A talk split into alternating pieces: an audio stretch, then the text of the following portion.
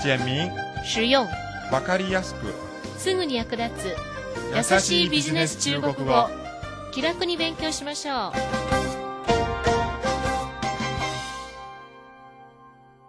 こんばんは。優しいビジネス中国語の時間となりました。担当は私劉飛です。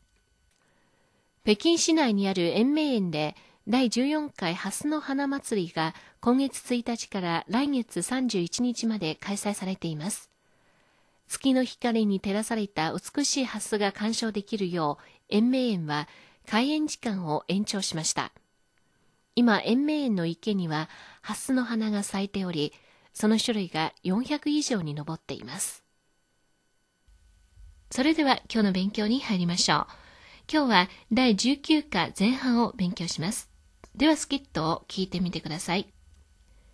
醤油にはどんな栄養分が含まれていますか？酱油都含有什么营养成分？鉄分やビタミンです。主要是铁和维生素，酱油都含有什么营养成分？主要是铁和维生素。では単語と言葉を説明します。含む、含含含は 第2世です。次はキーポイントをマスターしようのコーナーです。今日は含の使い方についてお話しします。含は口に含む、加わる、入れるという意味のほか、物事の中に含まれる、持つ、存在するという意味もあります。今日勉強したのは物事に含まれるという意味です。ではテキストの例文を読んでみてください。トマトは多くの栄養分を含有している。西红柿含有不少营養成分。西红柿含有不少营养成分。果物の中には多くのビタミンが含まれている。水果里含有多种维生素。水果里含有多种维生素。ではゲストの後について例文をもう一度練習してください。西红柿含有不少营养成分。西红柿含有不少营养成分。水果里含有多种维生素。水果里含有多种维生素。次は知って得する生きた中国語のコーナーです。今日は講究の使い方についてお話しします。講究は気をつける、重んじるという意味のほかに、凝る、念を入れる、物事をやるコツという意味もあります。ではテキストの例文を読んでみてください。サラダを盛るのにコツがあるらしいです。据说盛沙拉是很有讲究的。据说盛沙拉是很有讲究的。日本料理は特に外観を重んじます。日本料理特别讲究外观。日本料理特别讲究外观。いかがでしたかじゃんじゅうの使い方、大体わかりましたかではゲストの後について例文をもう一度練習してください。据说盛沙拉是很有讲究的。据说盛沙拉是很有讲究的。日本料理特别讲究外观。 日本料理特别讲究外观。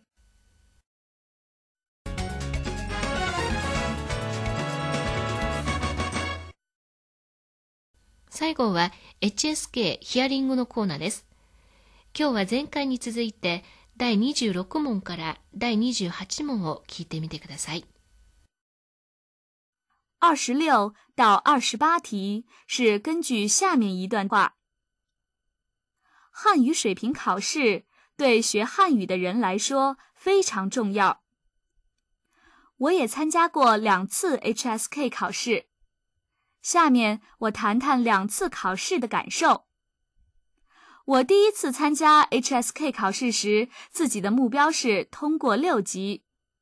考完后，虽然取得了六级，但是我对自己不满意，因为我对考试从来没有那么紧张过。第二次考试是在去年十二月份，那次考试我取得了八级。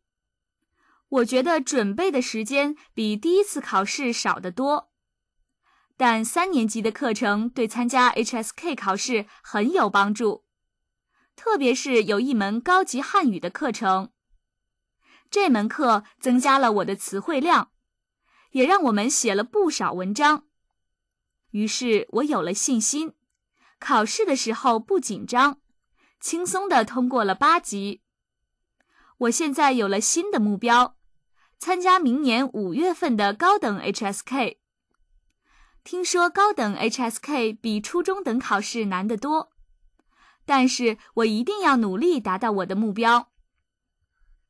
二十六，作者一共参加过几次 HSK 考试？二十七，作者为什么能轻松通过 HSK 八级？二十八，作者的新目标是什么？この会話で話し手は、主に HSK 試験に参加したことや、その感想を述べています。彼は2回この試験に参加したことがあり、1回目の時は 非常に緊張していて、6級の試験に合格したけど、まだまだ不十分だと思っています。そして、去年の12月、再び試験を受け、今回は8級に合格しました。2回目は準備時間が短かったのですが、3年生のレッスンは HSK 試験に大きく役立ちますので、容易にパスしました。